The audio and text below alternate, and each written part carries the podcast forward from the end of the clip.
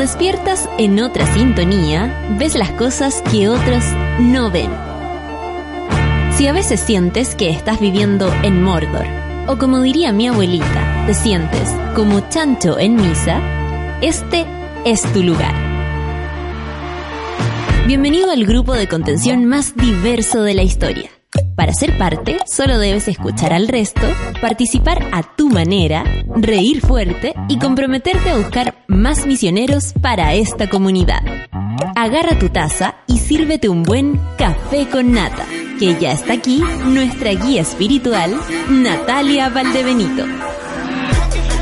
Estoy de acuerdo con el Rorro que dice, puta, la semana pa' larga, oye, así se sintió, tal cual Rorro mío de mi corazón. Dice que él terminó muy chanchito la semana, y love, Rorro, y love. Hay que saber eso, ¿ah?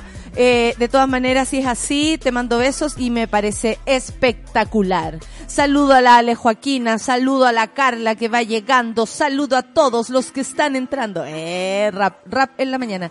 ¿Cómo están, monas? ¿Cómo están, monos? Esta semana sí, se ha hecho más larga. Bueno, la semana pasada tuvimos ese lindo feriado de, de primero de mayo, pero ya viene el del 21 de mayo. Hoy día es 10 de mayo y es el Día de las Madres, así como como Mundiality, el Día de las Madres. Tanto que analizar sobre el rol de la madre o de las que no queremos ser madres, en fin. Pero por supuesto que saluda a todas las madres que nos están escuchando del café con nata y que resisten a las mañanas, a las noches, a las tardes, su vida entera. Y, tal vez se plantean una maternidad distinta. A ellas las abrazamos, las queremos. Eh, acá no hay ninguna, ninguna de nosotros mamita. Yo tengo una idea para mi casa porque la única que no es mamá soy yo, que todos me regalen algo a mí. No sé si a ustedes les parece que a la... Yo le decía a mi sobrina y como que la confundí. Pero como si tú no eres mamá. Bueno, por eso mismo, pues hija. Porque nunca me van a llegar regalos de este tipo. No, mentira. Pero, ¿qué van a hacer por el Día de la Madre? Por mi parte nos vamos a juntar el domingo a celebrar a las viejas, a mi hermana, por supuesto, a mi cuñada y a todas las que nos rodean. Eh, nos vamos a juntar como familia. Ustedes hacen lo mismo, le dedican el día entero. ¿Celebran este día o el día que van a celebrar todos, que es el domingo? Nosotros nos vamos a juntar el domingo porque más fácil. La Sol también, porque es más fácil. Hay que llegar a Santa Cruz, aunque esté eh, Nachos Vegas, Nachos Vegas, los Nachos Vegas mañana sábado. La madre lo entendió, obviamente. Y eh, eso, ¿cómo lo van a celebrar? ¿Cómo la celebran a ustedes, madres? ¿Les gusta esto o no les gusta? Porque también hay gente que ponte tú con estas fechas tan sensibles, tan además comerciales, donde te tapizan eh, de oferta o de llamados de atención respecto a, a, todo, a comprar, regalitos por supuesto, pero hay quienes perdieron a sus madres y este día no es tan fácil. A ellos también, a ellas también las abrazamos, porque honestamente a veces el entorno se hace medio complicado para vivir esas cosas. Aunque el dolor se lleve todos los días, hay días que se hace más pesado. Y yo me imagino a todos esos niños, por ejemplo, que crecieron sin padre, sin madre, cómo era enfrentarse a estos días que por lo demás era como casi que te obligaban a hacer un regalo. Es que no tengo mamá, no, hágaselo a la abuela, hágaselo a la tía. Ay, como, como lo que hemos hablado, que tiene que ver con, con los roles, ¿cachai? Porque obviamente el regalo no habría sido, tendríamos que haber entendido al niño que no tenía quien regalarle. Sin embargo, empujaban al cabra a regalar, a convertir a alguien en su madre. Cuando honestamente esos son sentimientos que a veces demoran más. Vamos a seguir pelando a José Antonio Neme porque ayer, les voy a contar a propósito de madres, no estoy diciendo que él lo sea, solamente que tiene que ver con estos roles familiares y de la adopción homoparental y lesboparental, creo que sería bonito que también pusieran lesboparental porque también tiene que ver con las mujeres, eh, sobre todo con las mujeres. Y eh, vamos a seguir pelándolo porque ayer di una entrevista, Sol, estoy mirando que la Sol está llegando con un abrigo de piel fantástico. Eh, imaginación, imaginación. No, tú. Eh, estoy imaginando que llegas con un abrigo de piel así muy bling bling y que te estás desarmando la joya y me estás mirando. Entonces yo te digo, ¿supiste que dio ayer José Antonio Nemo una entrevista a la Radio Cero y la frase, el que explica se complica, se desató? Bueno, yo te voy a contar lo que pasó. Son las nueve con diez minutos. Y saludamos a la princesa Alba, la Trini, que va con su nueva cancioncita, Convéncete, y es lo que engalana esta mañana para las madres. las mamonas, los mamones, las mamás, las mamitas y todo eso que, que por supuesto todos tenemos o nos falta, pero bueno, ahí está. Princesa Alba, convéncete, café con nata en su vela. Todo lo que tú me pidas, cuando tú me digas, cuando, cuando tú me digas, mi baby quiero que sea mía, la única que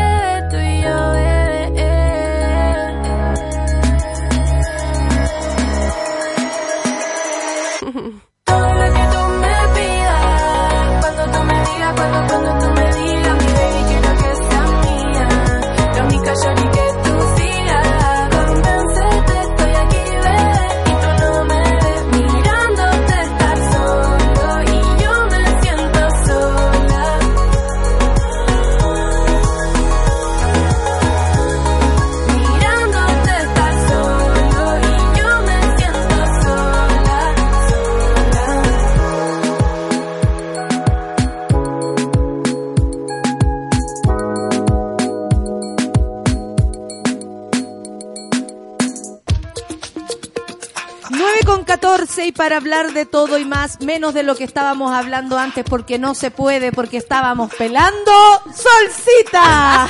Me encanta que peleemos en la mañana. Vamos a hablar de todo menos de lo que estábamos menos de hablando. eso, menos obvio, de eso, obvio. obvio. Saltémonos, el mundo está muy acontecido. Sí, claro que sí. Mira, Bibliotank nos escribe. arroba dice? Bibliotank. Querides, sube la radio. Sabemos que la monada es planetaria. Les pedimos difundir nuestras citas literarias. Espacio de encuentro casual para la comunidad LGBTIQ+. Gratuito y abierto. Te arroban a ti, Lucho. Te arroban a ti, Solcita. Inicia en Iquique. Esto parece que va a ir pasando por, por todo Chile. Sería bonito. Se llama Encuentros Casuales LGBTQ+. Eh, hashtag citas literarias. Club Lectura de Armario. ¿Cuándo? 18 horas, viernes. eh, 18 horas, viernes 5 de- eh, eh, perdón, claro, viernes 10 de mayo, donde la inclusive espacio asociativo, me encanta, Guantajaya 2932 Iquique. Lo voy a retuitear, me encanta que me lleguen eh, noticias de otras partes, como actividades de otros lados. Sí. Genial, me parece. Muchas gracias por... se- Yo voy a empezar a seguir de inmediato a, a Bibliotank. Me parece total, que se hagan encuentros, que se lea, que mm, gente lo mejor que va, no sé, a, a echar el looking, se encuentre con un libro, Claro. se tropece con un libro. Es la idea. Es la idea, se trompiece. Se trompiece. Hoy me acordé de mi profe de matemáticas. Así lo decía. A mí Que- mi profe de inglés hablaba muy mal. No se trompiece, las pantuflas, la mostadera. Él tenía un problema con la S. Eh, sí, tenía un problema. Una S metida en todos lados. Eh, decía Pisco. Eh, no, mi profe de inglés hablaba más o menos. Sí, sí, y hablaba más o menos. Imagínate, El hablaba, todo hablaba muy, con todo respeto a la profe, porque de verdad era también, tenía una historia súper triste y era tan, tenía un corazón muy, muy bonito, a pesar de, de eso. Ella tenía como el, eh, la pena de haber perdido un hijo y, y, y no es que andaba buscando hijos por todas partes, sino que era- tenía eh, una, una li- tranquilidad muy bonita. Más allá de que a nosotros nos diera risa porque éramos pendejos, Claro. tenía un super lunar en la cara, ¿cachai? La talla 1, 2, 3 por la mix que está detrás del lunar, yo me acuerdo que no me podían parar de, no me podían parar de que yo me riera, así como Natalia, por favor, ya le está faltando, el hasta Claro. el, el que echó la talla me, hizo callar. Héctor Soto, todavía me acuerdo.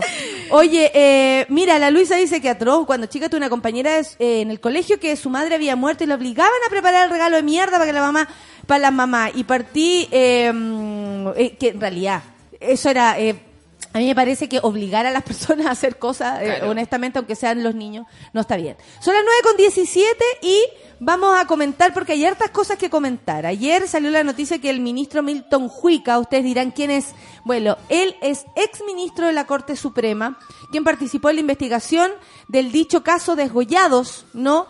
Desclasificó las escuchas telefónicas a las que accedió como parte de ese proceso y aclaró que el exalcalde de Ñuñoa, Pedro Sabat, papito de Marcelita Sabat, no fue procesado debido a que era una especie de apoyo lo que le dijo al carabinero involucrado. ¿Qué le dijo? Hay que matar a los comunistas. Ay, Dios mío. Eso fue lo que le dijo, pero la, l- lo- la- no sé, la ley, los juicios, los jueces, los fiscales, todos dijeron que él era como una especie de arenga Claro. apoyar. Qué raro, qué rara la figura. Bueno, Sí. él dio una entrevista y esta entrevista ha sacado hartas ronchas porque además de hablar del caso de Gollado, de las escuchas telefónicas que él estuvo, él tuvo mucho material al respecto y él se encargó, contaba, de hacer esta como este recaseteo, de, descaseteo que hacen los periodistas eh, y poniendo como mm, destacados las cosas que podían servir para la investigación.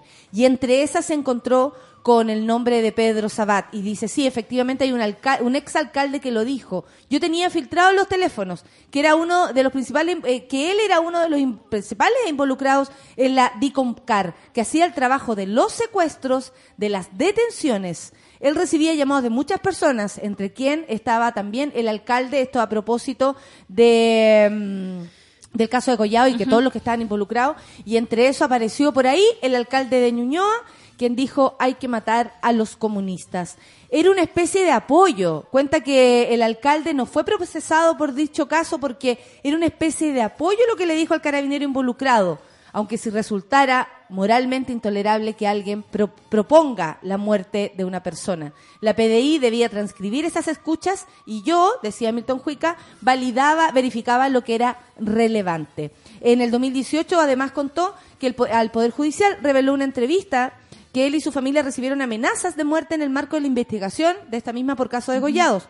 Usaron el método más cobarde, dijo. Llamaron a la casa eh, que estaba mi mujer para decir eh, cosas como, en este momento, ¿sabes dónde está tu hijo? Lo vamos a matar. Ese tipo de eh, amenazas. Milton Huica, eh, un ministro que sale de la Corte Suprema, lamentablemente. Porque quieren reemplazarlo con Dora Lusic, digamos. Imagínate, eh, con la, imagínate con la con señora el- que hablamos Sí. ayer, que le dio la venia a, a- a Sebastián Piñera a propósito de su jefe de campaña, Que, que, quiere controlar la prensa. que estaba eh, mm, como inhabilitada de votar en una porque estaba involucrada ella y, y su- y creo que ha- había algo de, despoti- de nepotismo, en fin, no podía votar en, u- en una situación porque estaba inhabilitada por por varios temas sobre el Banco de. Chile, votó igual y a favor y se le dio la preferencia al Banco de Chile en un caso, en fin. eh, es muy fuerte. Es todo muy fuerte y muy rasca y también es como el momento en que nos estamos dando cuenta eh, cómo empezamos a hacer esta transición no a la democracia y en la que nos encontramos a varios alcaldes que fueron parte de organismos de tortura, que no sé, pues, ayer me estaba justamente acordando de la B. Ponte Esto es un tú, poco más exagerado, porque, por ejemplo, sabemos que el otro alcalde, Joaquín Lavín, o el mismo ministro del Interior, Chadwick, ellos no estaban tal vez en este tipo de, de departamentos, Claro. pero estaban al lado de Pinocho igual. O sea, son del mismo corte. Estamos hablando de gente que participó en la dictadura dentro de diferentes ramas, aristas, aristas. rincones. Pero aquí también encontramos gente que estaba muy, muy, muy metida en, en las sí. actividades de la, de la dictadura. Las acciones. Y, y esto que dice Milton Juica de cómo lo amenazan, digamos, y amenazan a, su señora y a su hijo, eh, no es tan, ¿sabéis que no es tan casual ni, ni anecdótico? Es realmente cómo los milicos siguieron manteniendo el poder en Chile durante la democracia. Porque los tipos mantenían, y eso se dice, digamos, y yo por una cuestión, digamos, eh, circunstancial de mi vida, logré conocer a un abogado de esta gente malvada y me contaban, así que tomaban un auto, iban a molestar a la gente, se paraban afuera, los vigilaban y eso en plena democracia.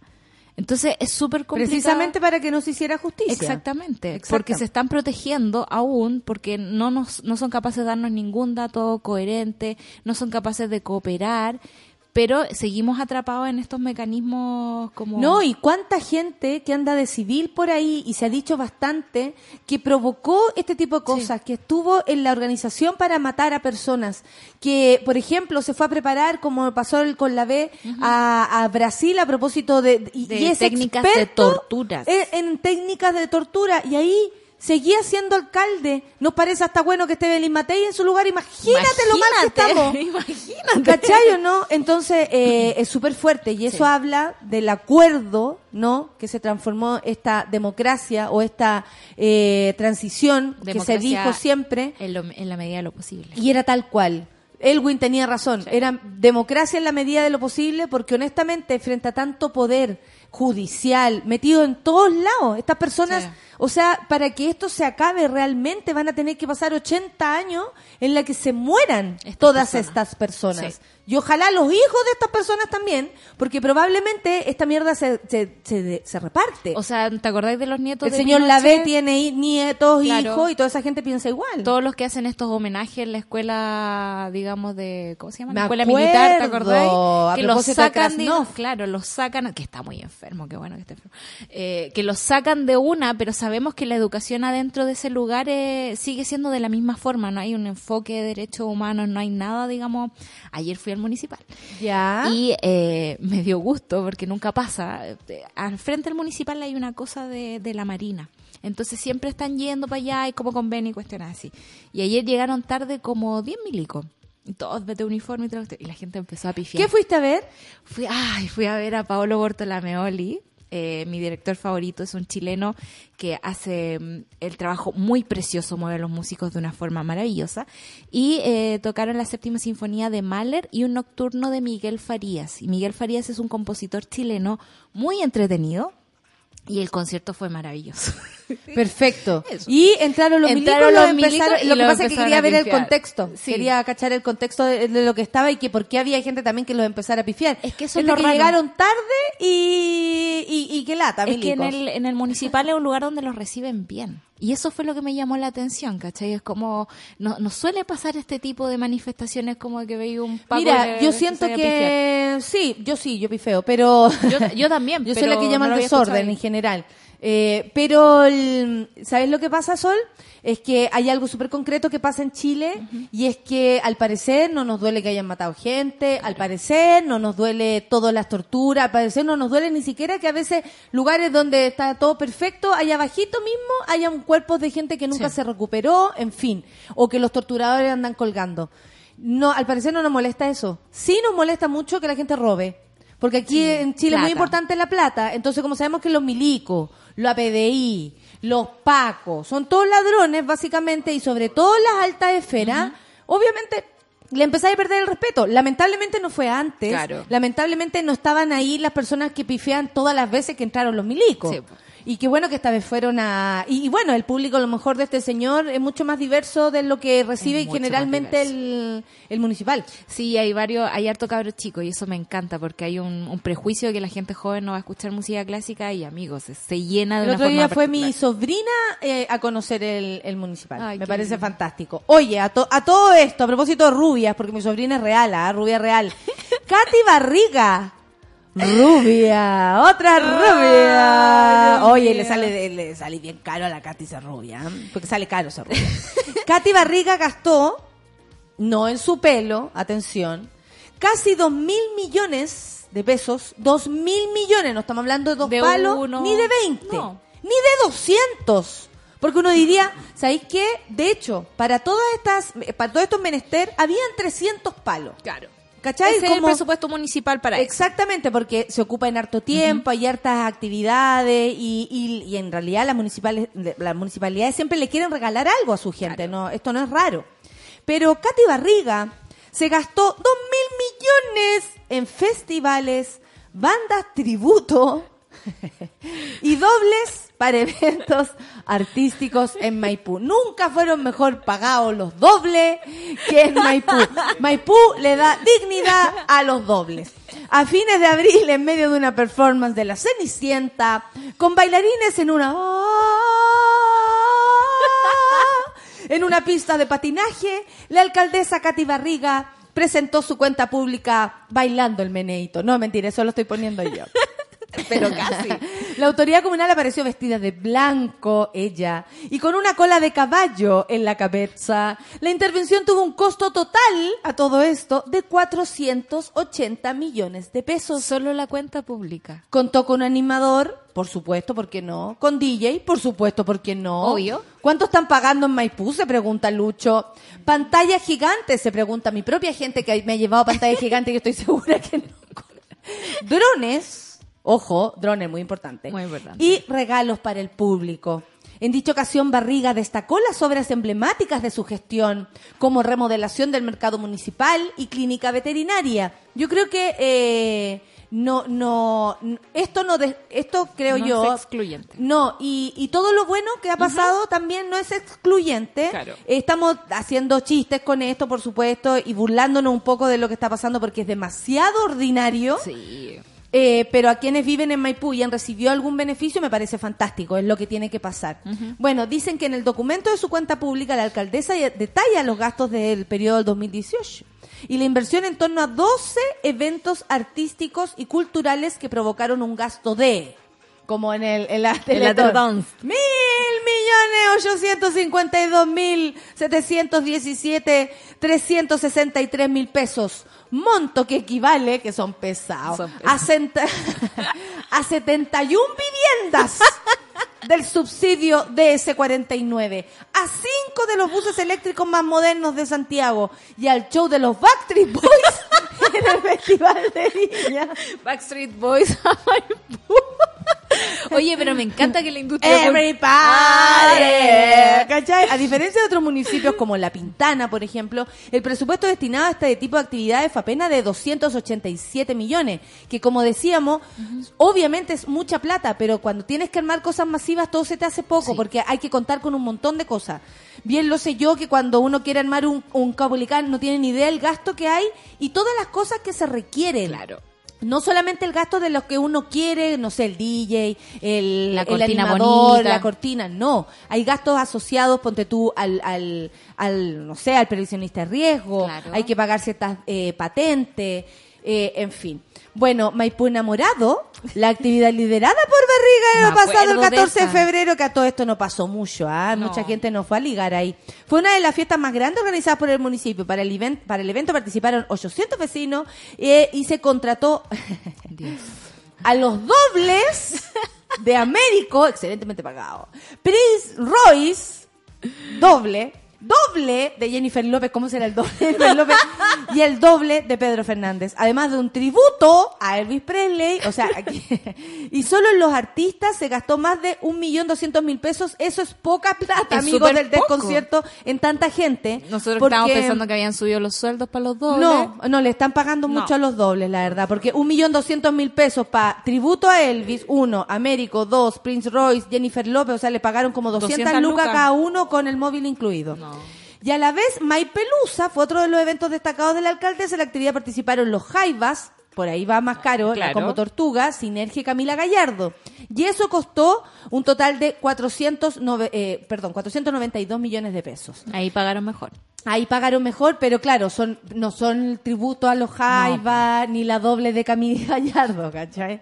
Eh, bueno, en contraste, para que vayamos entendiendo, la Comuna de Santiago, por ejemplo, organiza su fiesta en septiembre a través de una productora y no requiere gastos municipales. O sea, esto se, es como que se, Se licita. externaliza. Exactamente. Y vienen los privados a meter platita. Claro. En tanto, la Florida gastó 80 millones de pesos, por ejemplo, en un evento de cinco días. Mientras que Lo Barnechea destinó 268 millones de pesos a la misma celebración, que incluyó al, efectivamente, Américo y a Noche de Brujas. En Ñuñoa, por ejemplo, se gastó 465 millones, pero contaron con un ingreso de 632, lo que dejó además un saldo a favor. O sea, sea, hicieron un buen, gastaron- un buen negocio. a gastaron menos de lo que tenían. Eh, Gati- eh, oye, pero es que esto hay que decirlo. Eh, las presentaciones de, por ejemplo, el doble de Chayanne. A ese sí le pagan bien. 500 lucas. Igual le pagaría al doble de Chayanne. Pero, pero ¿sabéis qué? Eh, pucha, 500 lucas se los digo yo, eh, es bacán que te paguen 500 lucas. Otra de Celia Cruz, por 666 mil pesos. Mucha azúcar ahí. Y el tributo a Soda Stereo que costó casi 2 millones. Además, por concepto de grupo folclórico, show de títere, arriendo de sonido, iluminación, carpas, baños químicos y un robot bailarín de LED. No ¡Un robot bailarín LED! Sumó 888.889 eh, pesos. Iba incluido. Oye, o serán eh, eh, factura exenta, no Factura- tengo idea. No creo. ¿Sabéis que a mí me, me perturba esto un poco? O sea, me encanta la idea de que se hagan shows y que se le paguen a los artistas. mí me encanta la idea de que se hagan show y que se pague bien. Ojalá en todos Claro. lados nos pagaran bien. Pero además de, la, de los precios aquí que nos está poniendo la nota, eh, sabemos, ponte tú, si hay hoyos en la municipalidad, si se dejó de gastar en vivienda, ponte tú, para Yo creo que dos mil millones de pesos es harto el gasto como Es para mucho. que no influya en otros. En otras áreas. Ayer me puse a leer el, el trending topic Katy Barriga Ya. y la cagó como son los bots lo que lo defienden. Ponte tú, guacho pelao, arroba guacho pelao, 56888, guion, guion, guion. Una cosa así. Es que ella nos, eh, la gente no sabe, la farándula, nadie que dé la cara. Era muy extraña la defensa que le hacían a Katy Barriga los bots. Era lógico porque Claro. honestamente no puedo creer que tantos seguidores de ella no den la cara. Claro. Porque el resto que tenía cosas que decir sí lo decía mostrando su rostro, por último con un nombre. Claro. ¿Cachai? No guacho pelado 0666 guion bajo y toda la cuestión. Entonces, mm, está rudo esto, está rudo porque, porque, bueno, ayer decían que eh, habían sacado ya con estas cosas a Katy Barriga de la carrera presidencial. Imagínate el país versión Katy, Gar- Katy Barriga. ¡Oh! ¡Loco! Uh, se- ¿Qué onda? viviríamos Harto show. En la fiesta Nos permanente. chancho. Nos pagarían súper Súper bien, bien. pero harto tributo. Harto tri- La imitadora de... El tributo de- al café con nata. tributo, no, y, y como se, eh, no sé a qué, como imitadoras de comediantes sería aún peor. Bueno, no se preocupen, siempre están en los festivales. Oye, son las 9 con 33 y escuchemos música. ya, por fin. Ya, escuchemos a, a, eh, favorita del, del jefe. la Billie Eilish. Sí, Bad Guy, café con nata en súbela.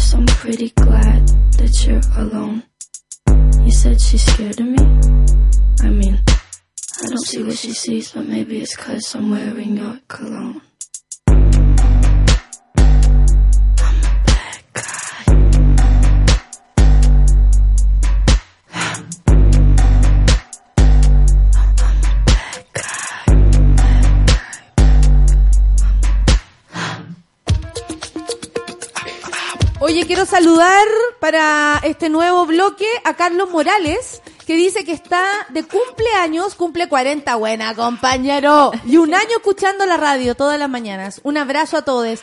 Carlos, un abrazo para ti, que seas muy feliz, que sea un buen día. Salud, mirando los ojos, porque si no ya sabía. Y eh, nada, pásalo bien y gracias por estar aquí. Del otro lado, imagínate un año, muchas gracias. Lleváis harto escuchándonos y que no te hayas ido también es bacán. Oye, Solcita, eh, ¿qué decía ahí la amiga?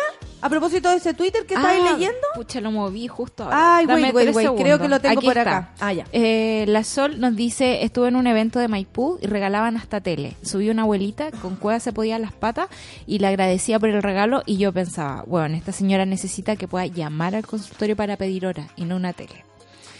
Y la decadente con brillo nos dice la cuenta pública de 480 millones y Katy Barriga tiene demandas en tribunales por despidos injustificados, no paga cotizaciones, Codeduc, que es la Corporación de Educación, no tiene plata. Entonces, esas son las prioridades. Bueno, eso se va a empezar a ver y esperamos, como tú dijiste, eh, que se empiece a ver con, con, con, con lo que esto significa. Claro. No solamente la luz, hoy se está gastando la plata, la Barri- no. No quiero saber eso, yo lo que quiero Ya saber- sabemos la anécdota de Claro. cómo se gasta esa plata. Sí. Ahora necesitamos saber qué es lo que esa plata, al, al ser desviada en esas funciones, eh, no, no le sirve a Maipú. Maipú es enorme. Es enorme. Y hay un montón de necesidades, entonces me imagino que dos lucas eh, de, de millones de pesos son bastantes. Son las 9.38 y aquí dice, diputada RN, esta es una diputada que a mí me provoca mucho conflicto. A mí la sororidad se me quedó en la casa, se me acaba de quedar en la casa.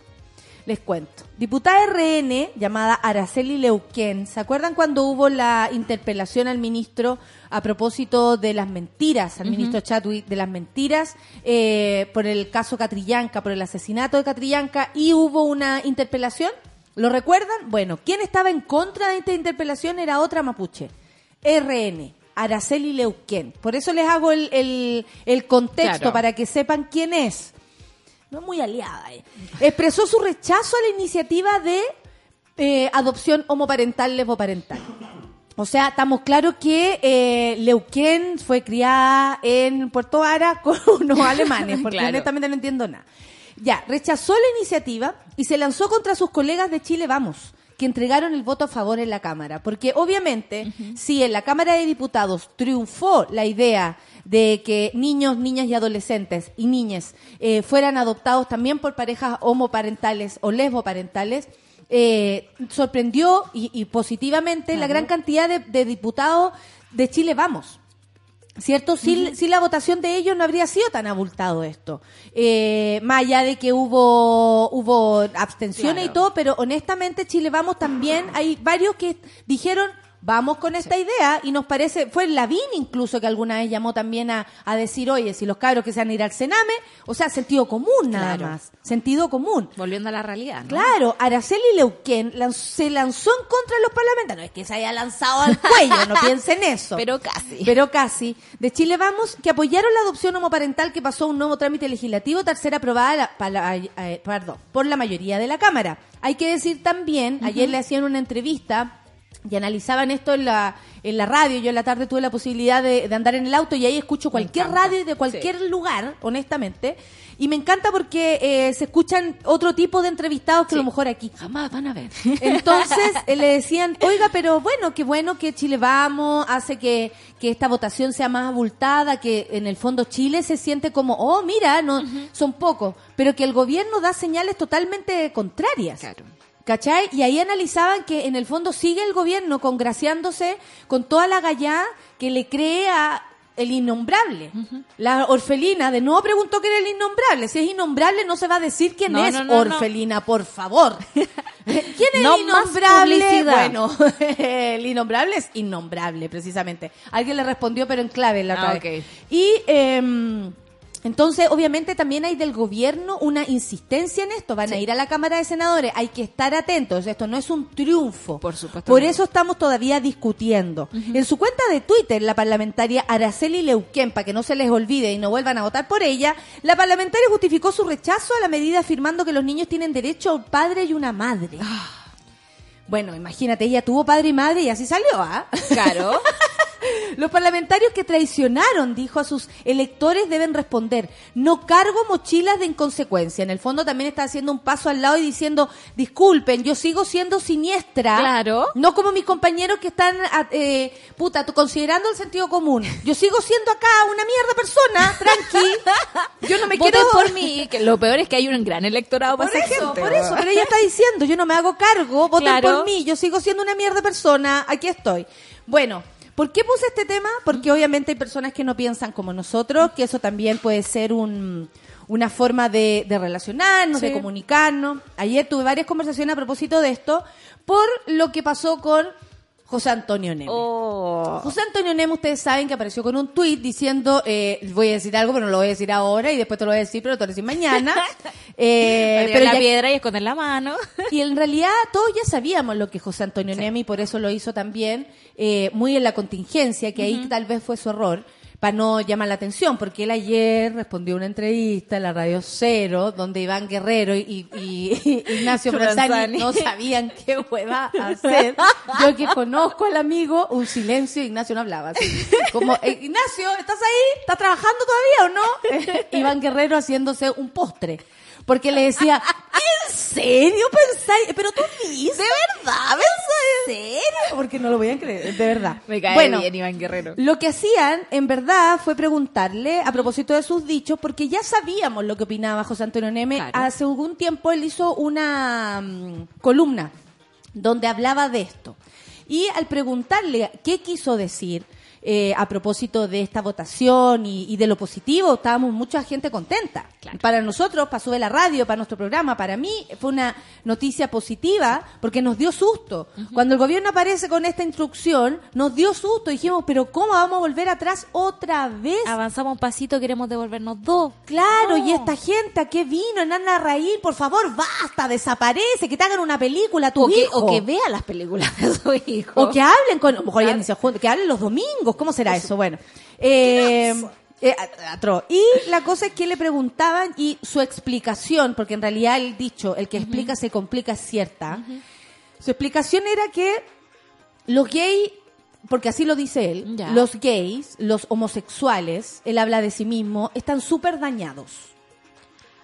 Nadie me puede, no conozco, y lo dice así, no con, porque lo escuché. A mí me primero, me- Lucianito me contó, hashtag Lucianito, voy a seguir weando. Eh, me contó porque estaba impactado, le mandó mensaje al Ignal, como, saquen ese, ¿cachai? Como, Claro. "Ah, voy para allá con la bazooka. Y eh, tú sabes que No, el es es muy capaz, bélico. es capaz. Y resulta que mm, después lo escuché. Para poder llegar contando Claro. también esto acá, precisamente porque quería saber el porqué de alguien que opine aquello, ¿cachai? Sobre todo viniendo de, un- de una persona que es homosexual. Claro.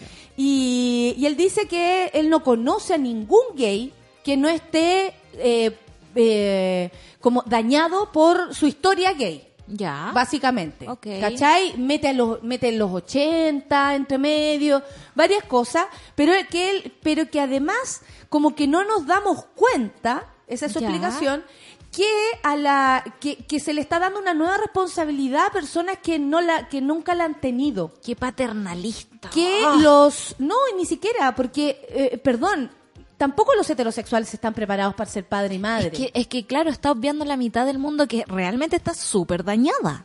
O Está- sea, perdón, ¿cuánta gente de verdad está preparada para ser madre? ¿Cuánta gente está preparada para ser padre? Sabemos los papitos corazón. Si no, no existiría tanto hombre que hizo crío y salió cascando No de susto, de, de todo, de no querer, de paja, Claro. de que atroz, de, de que no era una relación estable. Da lo mismo. ¿Cuántas mujeres no pudieron abortar, por ejemplo, eh, una situación así como esa, un embarazo no deseado, porque, eh, porque vamos, había Claro. que ser madre? Entonces, su lógica incluye un error. Sí. Lo tiene, pero así, y bueno, Iván Guerrero, de de verdad se hacía postres de manzana rayá, cuando le preguntaba, entonces tú dices que los gays no están preparados, como, ¿en serio? ¿En serio? Y ahí el tipo, claro, buscaba aquello como ser, eh, primero que no era importante este tema, Ya. que eso me, me dolió mucho porque sí lo es para muchas Por personas. supuesto que le- Que da lo mismo su opinión, porque eh, imagínate qué importa en este país que ojalá saliera Piñera con un nuevo trending topic, por favor, para que lo sacaran a ¿En él de la lista. Eso dice al final. está ahí- o sea, es el hombre, es parte del noticiero más visto de este país. Bueno, eso eh, parece que Neme todavía no, no, No valora dónde está. No, no valora dónde está.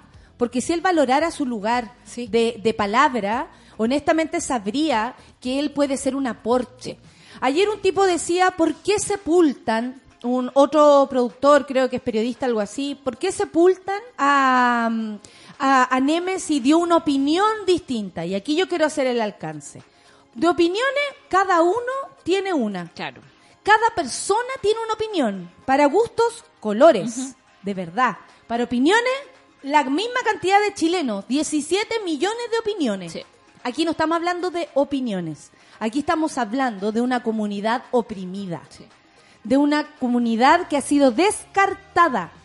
Que a personas las matan por ser homosexuales. ¿Cachai? Y han matado. Daniel Zamudio, existe una ley llamada Daniel Zamudio porque lo mataron por ser cola.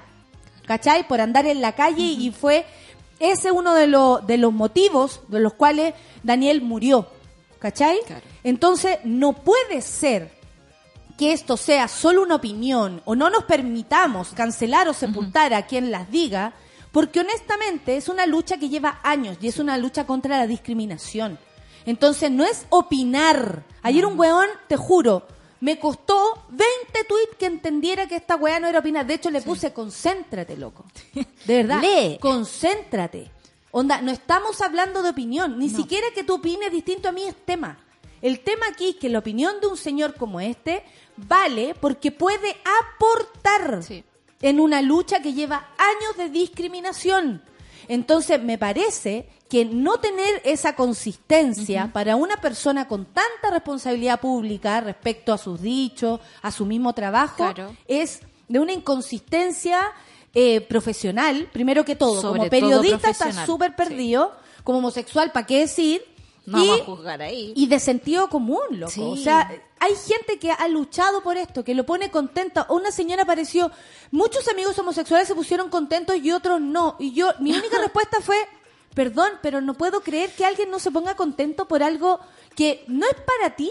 No. Es para la humanidad, weón, para la cantidad de niños que está votado y para tantos hombres que, eh, eh, que quieren adoptar y mujeres que quieren dar amor. Claro. Entonces, cuando olvidáis todo eso, se te perdió todo, se te perdió la brújula, te perdiste entre tus seguidores, te perdiste entre tu popularidad, se te perdió la empatía en tu cuenta corriente, loco. Y lo digo en serio, porque quien tiene tantos beneficios se nubla. Y él es un cola, beneficiado. Absolutamente beneficiado. El resto no lo vive así, No. gana un moco, en la pega tienen que ocultar que son cola porque si no los pueden echar, no pueden adoptar porque se encuentran con una ley que les da la espalda, van caminando por la calle y los huevean, en su familia ha sido terrible y aún así son capaces de decirse "Es que yo quiero adoptar porque quiero dar amor. Claro. Quiero resarcir mi propia historia, entregándole el amor que tal vez a mí no me dieron a un niño o a una niña, a un niño que venga a mis brazos. Entonces es todo tan egoísta. Es penca. Es muy egoísta Sí. todo esto, ¿cachai? Y por eso lo quería repetir, porque aparece esta diputada que uno dice mapuche, o sea, comunidad oprimida, de nuevo, a lo largo de toda la historia. Y ella no es capaz de percibir que un derecho le puede permitir a otro ser feliz y a un niño ser salvado. Exacto. Entonces ahí están súper perdidos y yo les pido disculpas a todos los que me están, a todas y a todos, mis amigas lesbianas, mis amigos lesbianos y digo a los monos y a las monas también, porque honestamente eh, eh, merecen mucho más que un rostro, eh, eh, ¿cachai? Lleno de beneficios, lleno de virtudes, por lo demás, lleno de, se le ha dado la posibilidad de hacer su pega como él quiere, en fin, y no sea capaz de aportar en una lucha de años contra la discriminación. Exacto. Y de perderse en el camino profesional. Eso a mí me duele mucho también porque siento que los periodistas no pueden estar del lado del poder y el privilegio. Se supone que somos los vigilantes, se supone que somos los que estamos para velar por las comunidades más oprimidas, por la gente que la pasa mal, porque si estamos por la gente que la pasa bien loco, te transformáis en ingeniero comercial y te vayas a trabajar a. Se acaba el problema. O sea, él es de la idea, por ejemplo, que un niño tiene que tener un, una, como, como que eh, de- la gente se tiene que casar. Es que también está esta idea de como de la familia perfecta, ¿no? Espérate, que aquí dice algo muy importante, eh, El- una de, la, de las, ¿cómo se llama? De, de las monas, que me, que me gusta como lo dice, la Yael. Dice, lo que pasa con Neme es que parte de, eh, es parte de los homosexuales que en sus beneficios se heteronormalizan. Claro. Y me parece que eso cierra súper bien eh, esto, como, porque él hablaba y honestamente está en la Inquisición. Sí. O sea, y él puede salir a bailar, puede hacer lo que quiera, po. Y hablaba, pero si yo tengo amigos que se casaron en Boston, Obvio. otro en Argentina, como como que el resto además, como que los chilenos somos hueones, primero que todo, como que los, los colas chilenos no, pod- no pueden hacerlo. Y en cambio sus amigos colas del mundo, sí, y lo hacen fantástico. Una mirada paternalista, como tú dijiste, Clasista. cerrada, clasista, ¿para qué decir? Sí, muy clasista.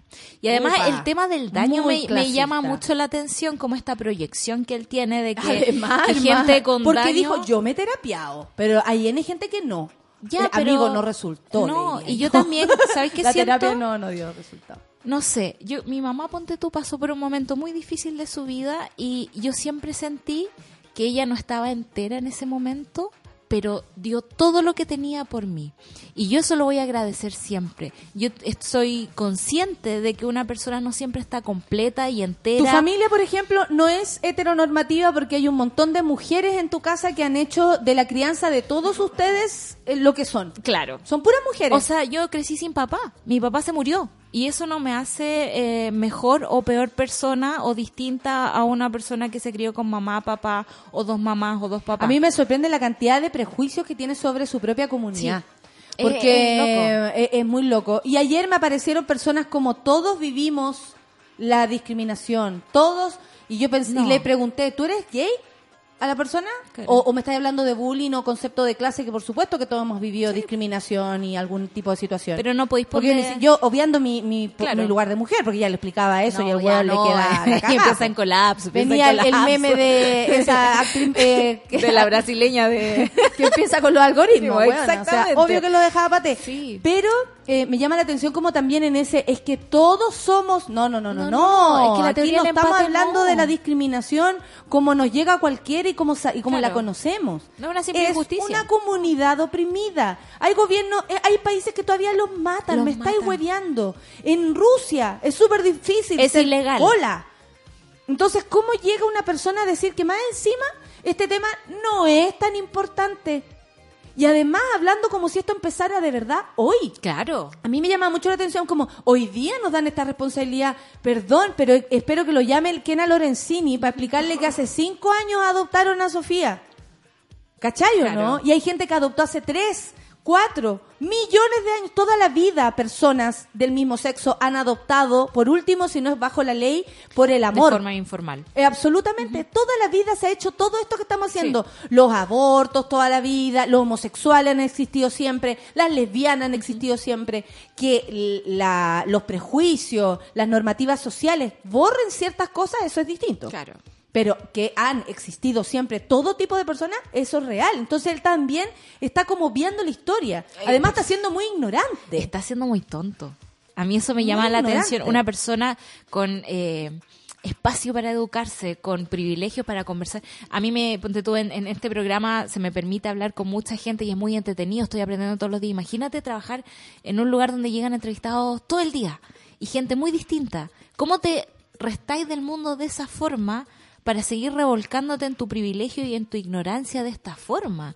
Eh, es sorprendente. A mí yo bueno, y entiendo por qué ponen a ese tipo de personas en los noticieros más vistos de este país también, po.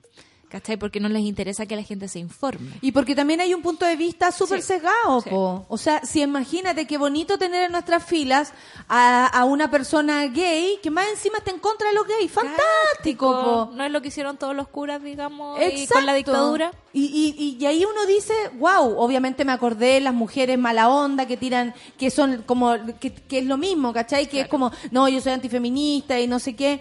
Pero por otra parte, eh, esto duele porque me, me sorprende que una persona con tanta información no sepa todo lo que se ha peleado para que esto sea una realidad.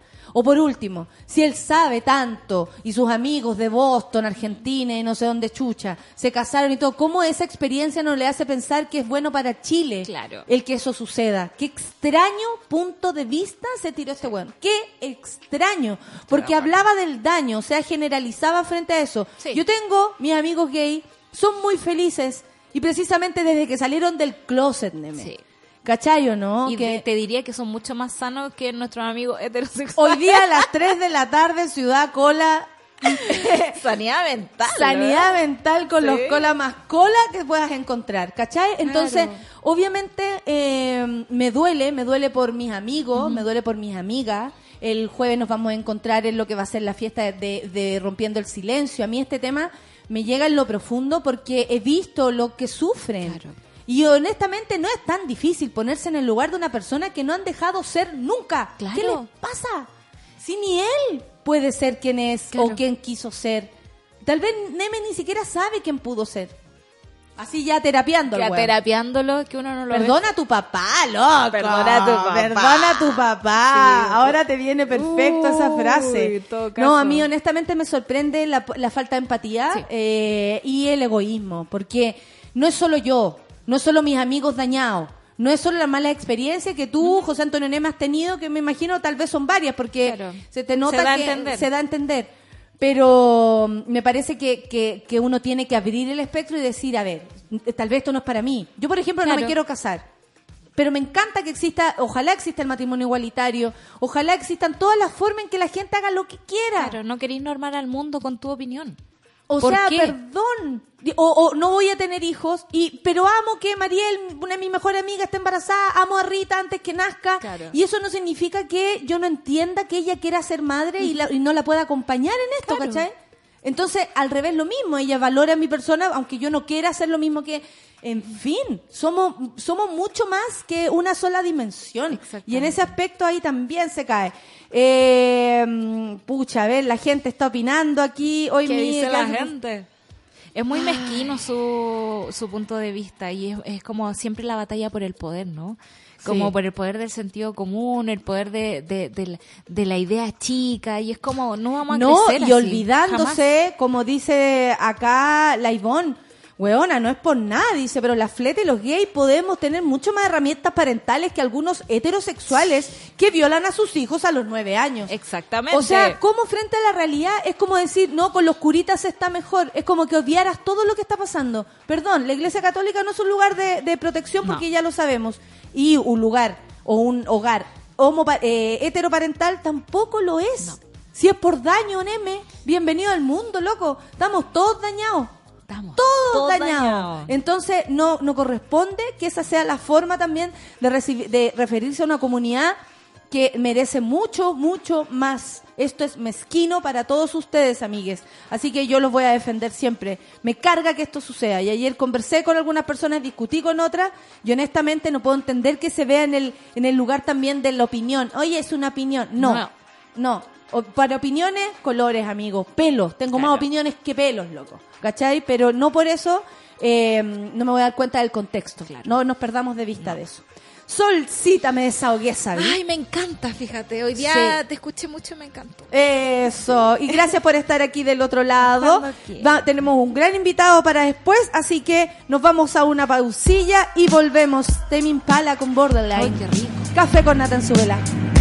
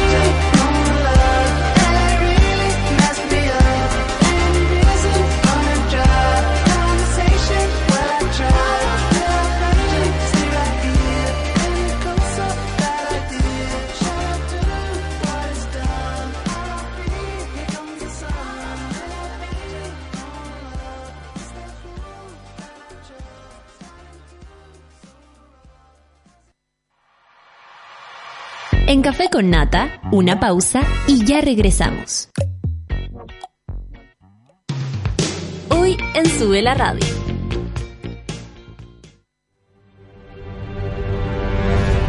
De lunes a viernes, a las 11 de la mañana, Rayen Araya lidera Super Ciudadanos, un grupo de opinantes movidos por la desigualdad social. Super Ciudadanos, hoy a las 11 de la mañana y cuando tú quieras en formato podcast, solo en subela.cl. Tómate un break al mediodía y engaña la tripa junto a Isidora Ursúa y Eleonora Aldea. Porque en Caceritas conversamos, echamos la talla y planeamos un mundo mejor.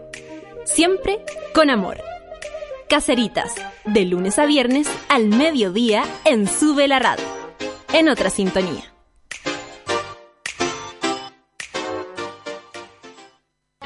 Hoy, a las 3 de la tarde, sube al vuelo N469 con destino a Ciudad Cola.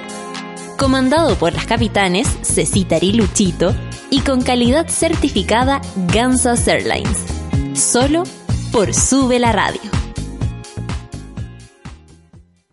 Porque nos conectamos con el planeta y somos ecoresponsables, promovemos prácticas sustentables para que tengas a diario una taza de café con un sabor 100% orgánico, libre de pesticidas, químicos y fertilizantes. Un sabor puro e inigualable. Disfruta de la naturaleza y sus bondades. Vive la vida que amas. Vive cada momento. Marley Coffee te desea un gran día. Alegra tu día con Marley Coffee. Presente. Sofía Molina, Aquí presente. María Paz Escalona, Presente, profesora. Ana Jara, Ana, Ana. Mientras no decidas tomar un papel en esta historia, muchos niños y niñas seguirán postergando su infancia para vivir una vida que no les corresponde. La infancia de América es impostergable y queremos que tu compromiso junto al de América Solidaria también. Ingresa a la historia de Ana.cl, conócela y descubre tu papel en ella. Tómate el tiempo para conversar, que en Café con Nata es lo que hacemos ahora junto a un nuevo invitado. Estoy muy contenta, quiero que sepan, monas y monos, porque estoy acá con el gran director de la compañía Viaje Inmóvil, el Festival de la Rebelión de los Muñecos. Y en algún minuto, si ustedes yo les digo gemelos, la tropa, van a decir, ¡ah!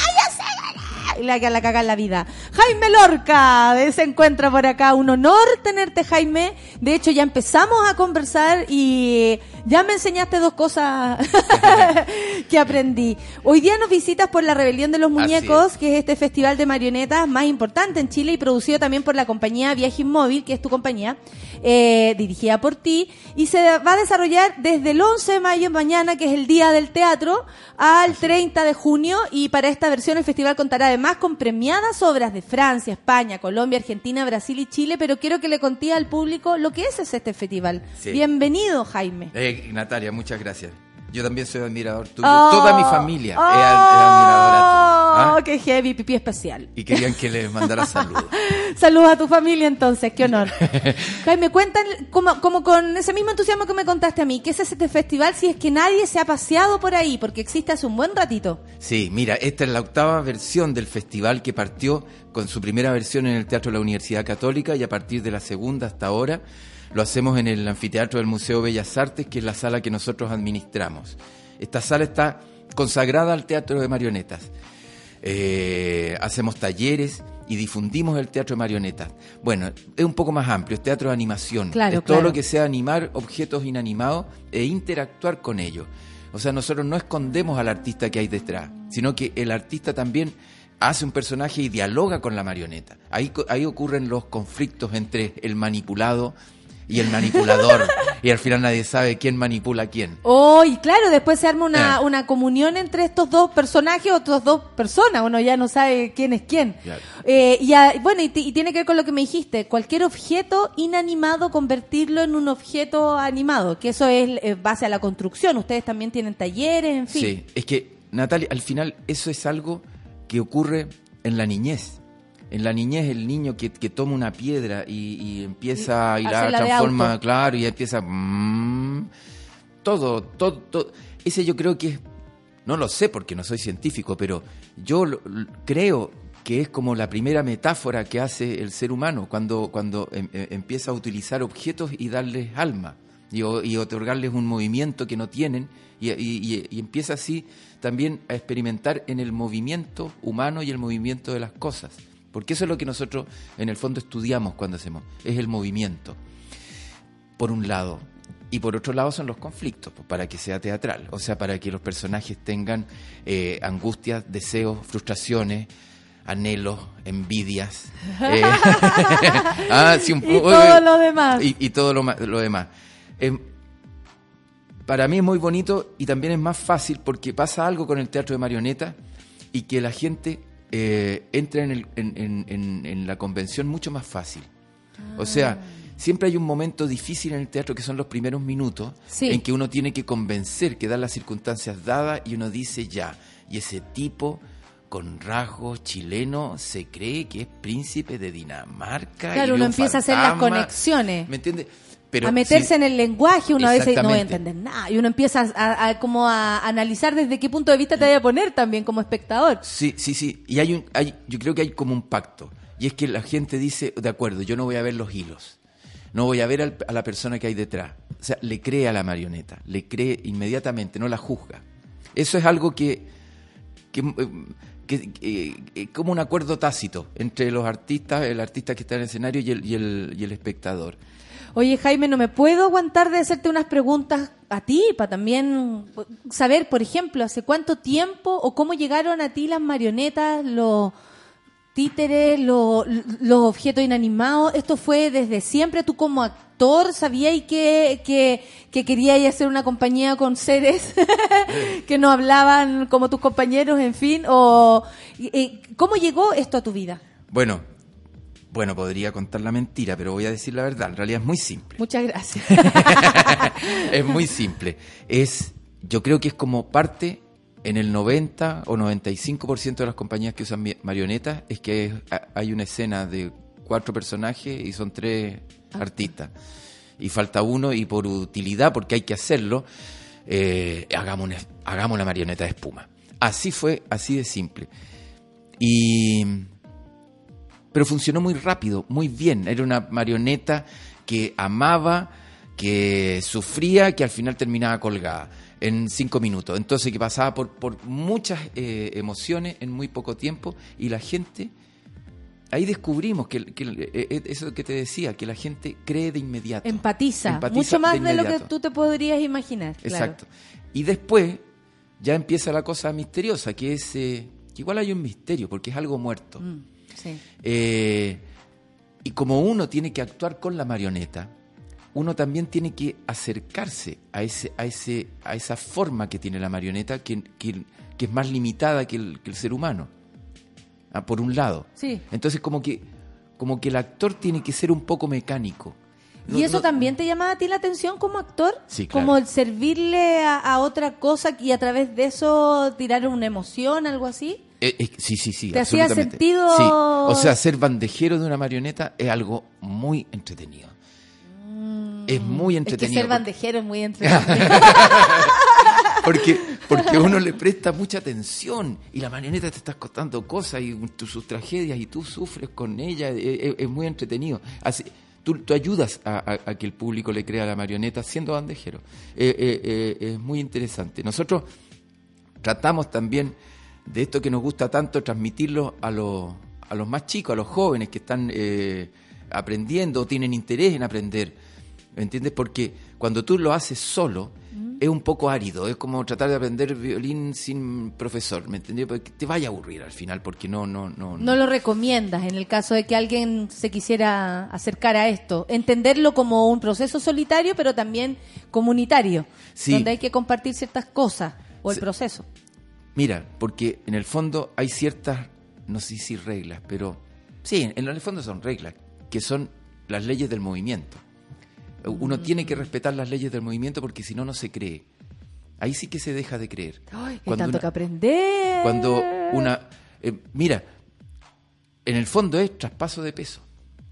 Cuando tú traspasas el peso, eh, eh, creas un, un- un- un- un movimiento. Nosotros siempre nos movemos moviendo el, el peso. El peso, Nada el más. peso. Sí, incluso las emociones tienen sus Exacto. sus pesos, como cómo lo pones hacia adelante si es la rabia, cómo Es- te vayas hacia adentro si es la pena, en fin. Algo me decía y quiero que le cuentes al público eso de la nariz, por favor. Ah, bueno. Porque creo que imagínate una que es actora y todo, nos maneja ciertas cosas menos el público y de pronto uno dice la forma la- los cuerpos de las marionetas obviamente no quieren ni para qué tienen que hacerlo imitar eh, la forma de una cara que ya conocemos Sí. son diferentes, son llaman la atención por otras cosas, a veces los ojos son súper pequeñitos y tienen otras partes más eh, acentuadas. Bueno, hay varias, hay, hay varias formas, ¿ah? pero la que nosotros hacemos, es que nosotros venimos del teatro, ¿me entiendes? No, de- no del mundo de los títeres. Sí. Entonces, eh, nosotros las no nos detenemos tanto en la fabricación de la, de la marioneta,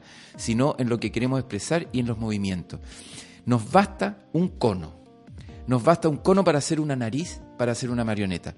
La nariz es fundamental en todo tipo de marioneta porque es la que indica la dirección, si, dónde mira la marioneta. Eso ha existido siempre. Las marionetas son narigonas. Fundamentalmente, todo esto nace en la calle. Entonces, para llamar la atención de la calle para que la, gente vea, hay que hacerle grandes narices para que así el público entienda el, movimiento, la situación, la emoción de la, de la marioneta. O sea, basta con que tú a una naranja le entierras un palito y ya tienes tu marioneta. No, casi no necesita ojos. Qué La maravilla, porque de pronto con los niños nos perdemos tanto para entretenerlos Eh. y bueno, yo como tía actriz, los juegos baratos son maravillosos, con un pañuelo así de todo. Exacto. Pero tiene que ver con eso, con la capacidad de la imaginación y con pequeños tips o, o cosas que a uno le permiten divertirse y entrar en otra también en otra dimensión, en la fantasía.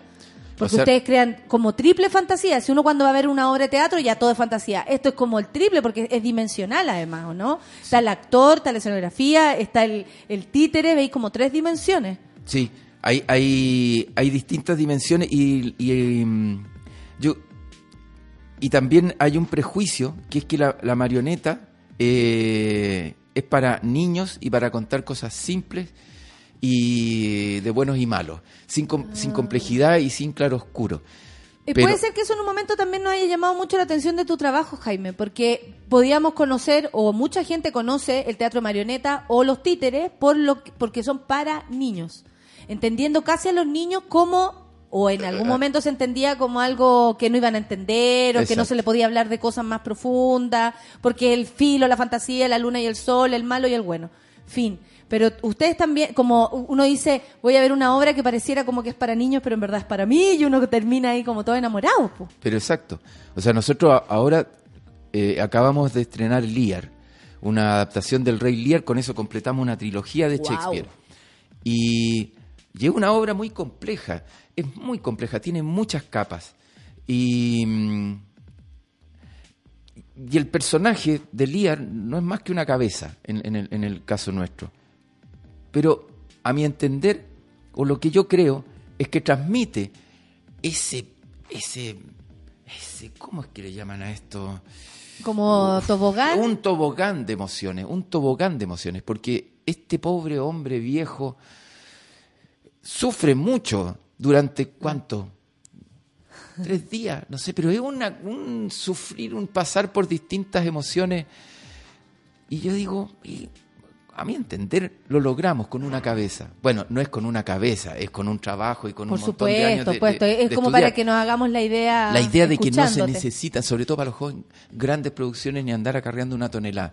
Si mira, si la gente es mejor mostrarles una parte y que la gente imagine el el resto, porque los tienes más atentos y no los tienes tirados hacia atrás en la butaca, sino hacia adelante, tratando de completar la imagen que uno puso una cabeza y, un pie, y la gente completa todo el resto del cuerpo. Eso yo creo que es muy lindo porque hace que el público eh, sea parte también de la obra, participe activamente. Y eso funciona mucho con los niños.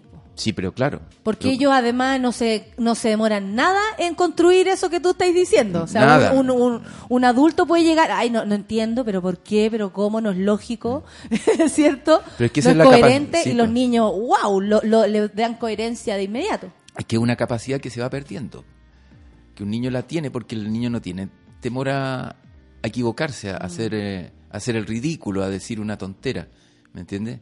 O a pensar una tontera.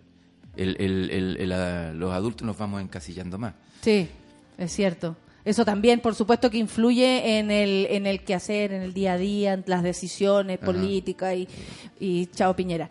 Eh, aprovecho yo siempre de decir algo así, Jaime, ¿ah? no te preocupes. Oye, eh, bueno, hablemos de este festival. Sí. Porque yo no me podía perder la oportunidad de preguntarte ciertas cosas, me dan ganas de tomar clases ahora ya contigo.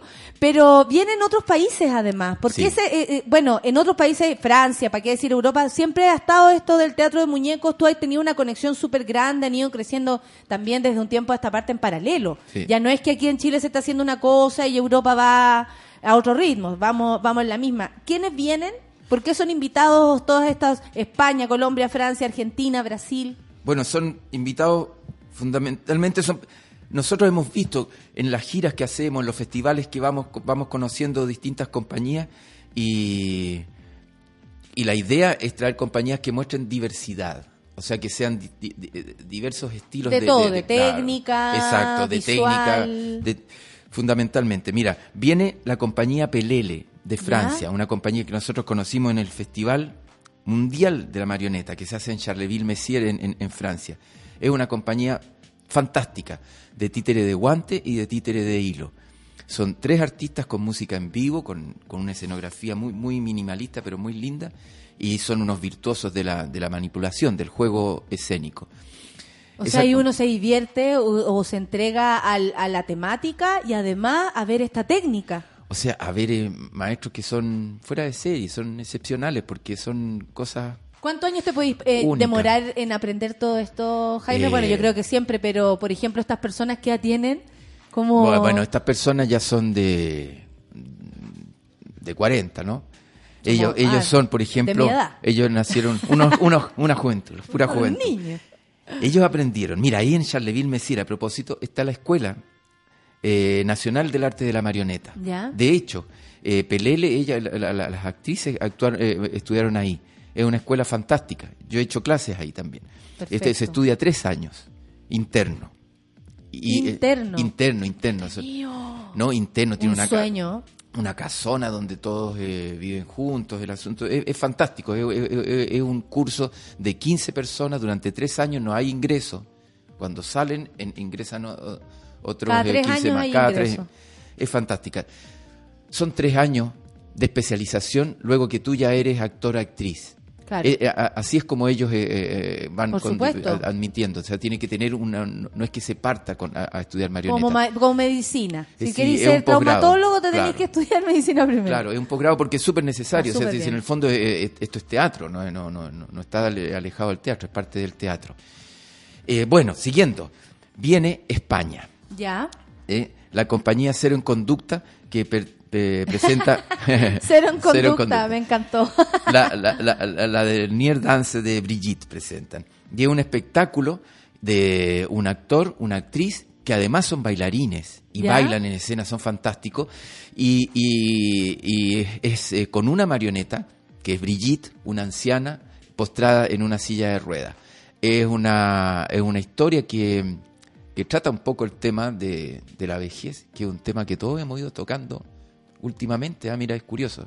Bueno, no es tan curioso. Vamos para allá. Vamos para allá y cada vez los viejos viven más, entonces Sí. eh, se transforma en un problema. Se transforma Bueno, en una temática. una- que bueno, en un momento no como- fuera como claro. vejez, muerte, fin. Claro. Ahora no, vejez, instancia. Eh, Vejez instancia, y vejez instancia. Como Lear, que- Sí. como Chaika, la obra que ganó todos los premios el año pasado de Tita Jacobelli, que fue estrenada en, en- en- la, en la última versión de la, de la Rebelión y que Oh, vuelve qué ahora. Viene también eh, Brasil con la compañía Avelola, que presentan la, la danza de las mariposas. Eh, ellas han estado ya, han estado como, como haciendo residencia en nuestra, en nuestra sede en Vivaceta. Y se presenta este fin de semana eh, Jabru, que es una compañía eh, colombiana que se presenta por segunda vez con Al compás de mi gato, una obra familiar con, con una marioneta que es un gato. Bueno, no, no es una marioneta, hay más marionetas, pero fundamentalmente es la El historia de este protagónico, el gato. El, protagónico, el gato. Y, ¿Y qué más me falta? Ah, me falta Valeria Giuglietti, ¿De Argentina? de Argentina, que radicada en España ella. Nosotros la vimos en un festival de marionetas en Recife. Y es, es- es una mujer fuera de serie que hace todo con sus manos, un teatro de sombras. Nosotros la vimos en una sala. es es fantástico. una- No, es fantástico. No, ella es eh, eh, no, una virtuosa. Eh, se presenta de pronto en, eh, en eh, ¿cómo se llama esto? En, en, em, en estas plazas de toro, con 5.000 personas y ella con, su, con, su, con sus manos es espectacular. Ella se presenta a fin de mes. Eh, la- las primeras semanas tenemos a Francia, luego España, luego eh, Brasil, eh, Argentina, Argentina. Colombia y Brasil. Y junto a, a ellos está siempre compartiendo el escenario una compañía chilena. Tenemos funciones a las 5 y a las 8. y Ah, aquí, buenísimos horarios, Sí. para los niños sobre todo. Y, Y aparte es- que empieza a hacer frío, entonces Sí, sí, mejor más tempranito. y esto es en el Museo de Bellas Artes, en el anfiteatro Sí, del Museo de Bellas queda Artes, ahí atrasito del, del museo. el costado norte. Sí, y está súper cómodo igual. Ese teatro siempre ha sido súper cómodo. Sí, y está impecable. Lo Ah, tenemos, eh, es nuestro chiche. Y la modalidad, que eso es algo que, que- que tiene que ver con, con- con la misión que nosotros tenemos, ¿Mm? es que no se cobra entrada. No, No, esto es a la gorra. Esto, después de la función, la gente da. lleve su cheque. Lleve, de- lleve, Lleve plata, sobres, lleve plata. lleve. Lo que te gastaría en una entrada también, Sí. considéralo así. Sí, lo que pueda. Si te gusta más, más. más. Es acceso democrático y responsable al teatro. Esta política nosotros la llevamos hace casi dos años. ¿Cómo funciona esta política, por ejemplo, ya que a, a la gente le interesa tanto el dinero? Funciona fantástico porque la gente es responsable y la sala se llena, se llena siempre. Nosotros somos, tenemos la sala llena. Elige. Eh, Elige que te paguen la entrada al- que te la- lleven la- la sala. el fin de semana pasado, claro, estuvo Saco Ivanzetti con la Sí, sí, sí, Niclú. Natalini Club, por Eh, supuesto. Fantástica, fantástica eh, la obra a tablero vuelto, llena. Porque al principio, yo creo que el público se ha ido educando. Al principio llegaban y era la gente que, que andaba de, de- de- de paseo. Nosotros siempre tenemos, eh, hacemos un perifoneo con un clown que va llamando a la gente del Parque Forestal. Porque Es el Parque que Forestal es un cruce está de tan bien ubicado además, sí, todos los que hemos actuado ahí eh, se aprovecha eso sí. porque la gente va pasando y paseando. Sí. Entonces uno los agarra y le dice, vamos al teatro. Mira, sí, al final la, la- la boletería se transformó en el lugar donde se dejaban las bolsas de la gente que venía de La Vega. Porque muchas verdad. veces la gente venía y decía, ah, teatro, pum, entraba. Siempre preguntamos, ¿quién es la primera vez que va al teatro? Y gente mayor, pero mucha gente. Es primera vez que iban al teatro. Y yo creo que si no los capturábamos ese día, Claro. sí van a pasar la vida sin, sin jamás haber entrado a una sala de teatro. Claro. Eso a nosotros nos pone muy contentos porque Qué maravilla lo que estáis diciendo, porque además, pero además de llevar gente, Jaime, están haciendo un ejercicio del teatro, que es invitación y también a vivir esta experiencia como ¡eh! voluntario. Tú cachai que el chileno con la palabra voluntario como que un poco se pierde. Sí. No, pero mira, mira, mira lo- cómo ha cambiado. Antes, cuando además se acabó la tiquetera, se acabó la exención del IVA, todas esas tonteras que, que gastáis mucho y en tiempo términos concretos se funciona. Funciona. Se agarra, se Mejor que antes. Mira, Vamos Y- con otra modalidad para el próximo montaje. pero mira, antes era, oye, pero la hora que no han abierto la sala, eh, ¿qué pasa? Ah, porque el que utilitario, el nosotros- ah, utilitario, pero es que vamos, sí, dame, te estoy sí. pagando. ¿Eso? Sí, sí, sí, porque mira, sí, dentro de cada chileno hay un dueño de fondo. Ah, y cuando paga, lo, lo hace, se lo hace notar. sale de adentro. Pero ahora, la gente entra y dice permiso, buenas tardes, qué bonito, gracias, hasta luego. Ahora no se llevan el papel confort, por ejemplo. Tú has visto todo el proceso de esto Pero también claro, en porque ese la mismo gente teatro. se siente partícipe, responsable. ¿Me entiendes? O sea, que se cree, se es cree parte, parte, de es- lo que está porque, o sea, pasando, hecho, no solamente comprando lo que está pasando. Claro, nosotros le decimos aquí, este negocio no tiene intermediario. Ustedes son los financistas y se acabó. ¿Me entienden? No hay más. Y funciona. Y funciona. Y nosotros también hacemos muchas funciones para estudiantes durante la semana. Les contamos la modalidad. Y no hay nada más lindo que cuando vuelven y le dicen, eh, profe. ¿ah? Traje a ahora mi viene- abuela, traje traje, a mi, mamá, papá, y vinimos todos con plata. traje-". Pero es fantástico, es fantástico. Qué maravilla, ¿sabes que me sorprende mucho porque además Justo, bueno, en, en el programa nosotros siempre hablamos a propósito, esta semana estuvimos a la Fundación Sol hablándonos de los verdaderos sueldos en Chile y de cómo también nos miramos a nosotros mismos. O sea, cómo, por ejemplo, no nos identificamos con la palabra trabajador, trabajadora. En algún momento éramos la clase trabajadora y después Exacto. somos la clase de los jefes. Sí, sí, sí, sí. ¿Cachai? Y es precisamente por lo mismo que tú estás diciendo, por esta modalidad como de dueño de las cosas, porque yo estoy pagando, como los cabros en el colegio, como los cabros en la universidad, todo el mundo está pagando por, entonces quiere recibir el servicio y filo, adiós con tu cuerpo, si aprendí o no, da igual, Sí, sí. si me lleva una experiencia, da igual, yo pagué, estuve, foto, Mm. ¿cachai? Todo súper más pequeño, pero al mismo tiempo, obviamente no vamos a analizar el por qué cada ser humano llega a ese lugar, porque hay muchas explicaciones, ¿cachai? Capitalismo y patriarcado, yo te pod- podríamos hablar latamente. Pero una, ustedes están haciendo una diferencia y le están enseñando algo al público también, o sea, se están yendo con más de una experiencia.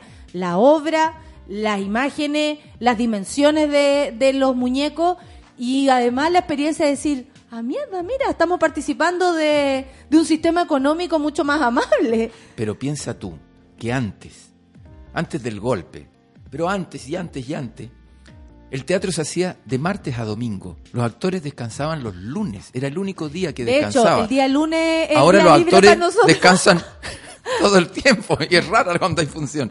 ¿Me entiendes? Y, hacían dos funciones diarias. Sí. Y los teatros eran enormes. Sí, ¿Me entiendes? Pero entonces tú dices. como los de pero regiones, que son enormes. Exacto. Pero tú dices entonces, ¿pero y quién iba ahí? Todo el mundo iba al teatro. Todo el mundo iba al teatro. El teatro era popular. Luego fue capturado. ¿Me entiendes? El teatro fue capturado. Porque si tú tenías entrada a 10 lucas, está capturado el teatro. Porque ¿cómo va, va a ir el papá con la, el- el- los hijos? No, si sumáis, no se puede, No, no se no puede. podí, no podí. O si va, va una vez y bueno, ya el 2023 te llevaré de nuevo, ¿me entendí? Sí, Pero... sí. ¿Me, me entiendes? Fue No, capturado. y cuando uno, eh, por ejemplo, va ahí con tu proyecto eh, y te presentáis, en mi caso, en millones de lugares, tú también veías una cadena de gente que está y, y el artista que va. Sí, ¿Y el artista sí, cuánto? sí, Como, shoot, a mí no me llega ni una y No, entre medio ganan un montón de hueones. ¿Sí o no? Y te cobran carísimo la entrada porque como tienen que sacar Sí, todo exacto, una, exacto, un exacto. ala y uno no tiene como explicarle al público que, loco, de verdad que de ahí yo saco dos lucas. Sí. ¿Cachai? Y de verdad que es súper difícil Y explicarlo. creen que te estáis forrando. Además, po, weón. Si siempre que me dicen eso le digo, ay, no me moleste, estoy contando plata. Oye, Jaime, eh, demos las coordenadas Sí. porque hay que repetirlas. Viene eh, obras premiadas de Francia, España, Colombia, Argentina y Brasil a la Rebelión de los Muñecos, este festival de teatro de marionetas más importante de Chile y producido por la compañía del querido Jaime Lorca, director también de Viaje Inmóvil, andáis con tu, Sí, con tu poleroncillo. Eh, como dijimos, eh, como tú bien dijiste, y maravillosa noticia, es gratis a la gorra, es decir, usted lleve lo que gastaría en una entrada, ¿por qué no? Piense cuánto vale esto, saco más. Yo le digo a la gente, me van a quedar debiendo plata al final, voy a dejar una caja para que aporten. Claro. y se cagan de la risa. Eh, esto queda en el teatro. El- esto queda en el, eh, es el anfiteatro del Museo de Bellas Artes, eh, en el Museo de Bellas Artes, costado norte, desde este sábado Hasta hasta, el el, 30. último domingo de junio. Y un, un alcance. Sí. No es gratis, es a la gorra. Es a la gorra. Porque nada es, Es gratis. gratis. Porque si, si no dan, van a quedar con ese cargo para toda la vida. ¿Y ustedes les dicen eso? No, no. Se van a ir con el cargo de conciencia. No tenía idea, dice la gente. La Sandra, la Barracuda Púrpura. Ah, bueno, Eh, toda la información gente, ¿ah? está en eh, anfiteatrobellasartes.cl. Ahí está, ahí está toda la información. Anfiteatro Bellas ¿Y ustedes tienen también viaje inmóvil? Sí. ¿Alguna página? Sí, sí, viajinmóvil.cl. Ah, también. Sí. Para quienes quieran talleres, sepan de todo lo que va a pasar con en, este en- encuentro. En, el anfiteatrobellasartes.cl, ahí está toda la información de los talleres. Los talleres son gratuitos, salvo uno. Y hay masterclass también. Eh, Y luego, pero después de esto, en octubre, ya lanzamos nuestra escuela internacional, en que traemos eh, maestros ¿Hablemos en internacionales. octubre? Sí, sí, claro. ¿Podríais que- volver en octubre a Pero con contarnos? gusto, con Sí, gusto. qué bueno, porque yo vuelvo en octubre. no, y, y nada, pues para estar constantemente, hay, creo que hay temáticas y cosas que hay que ir conociendo en el camino también, como en, en lo que va pasando paralelamente. No solamente verte aquí de vez en cuando, lo- el, el teatro muñeco va a existir, existe todos los días. Sí, claro. Pero mira, Natalia, y, y tú podías hacer lo que quieras con muñecos. Nosotros, cuando estalló el escándalo de la Polar, tuvimos acceso a la transcripción de la, de la, de la última reunión del directorio, donde, donde en el fondo todo se, se dijo, se dijo entre ellos, porque las reuniones se graban y luego van a sí, superintendencia. sí. Y, y el de Clinic la publicó en un tiempo, después la sacó. Entonces yo alcancé a, a tomarla y la transcribimos, hicimos una obra con, con Luis Barrales de la Polar. Perfecto, gran Y ahí con Luis los muñecos. Barrales. Sí. Y fue un juicio, un juicio público. Y la gente disfrutaba, disfrutaba cuando les aforrábamos esto. La gente disfruta mucho cuando uno le aforra. les aforra. Para eso es el teatro, la destrucción y construcción en sí misma, absoluta. Muchas gracias Jaime por habernos acompañado el día de hoy. Para mí es un honor de verdad como actriz conocerte, como comediante todavía más. Y nada, es un honor, eres uno de los grandes de Chile y el Café con Nata te tuvo aquí. O sea, nos tenemos que creer en la muerte, monada. No, gracias Eh, Natalia. Nosotros te admiramos mucho también. Eres Muchas gracias. La familia te adora. Ay, muchas gracias. Saludos a la familia. Tenemos la música, sí, Sam Smith y Dancing with Strangers. Es como eso, ¿no? Da- bailar con un extraño. Eso estamos haciendo. Vayan a ver teatro. Café con Nata en Suela. I don't wanna be alone tonight. It's pretty clear that I'm not over you. I'm still thinking about the things you do. So I don't wanna be alone tonight, alone tonight, alone tonight. Can you fight the fight? I need somebody who can take control. I know exactly what I need to do. Cause I don't wanna be alone tonight, alone tonight, alone tonight.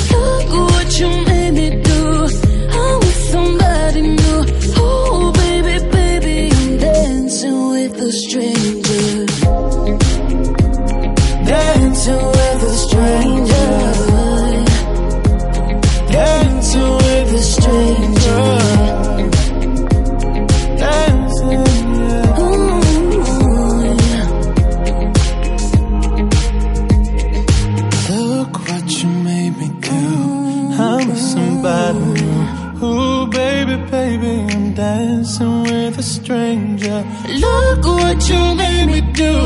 I'm with somebody new. Ooh, baby, baby, I'm dancing with a stranger. I'm dancing,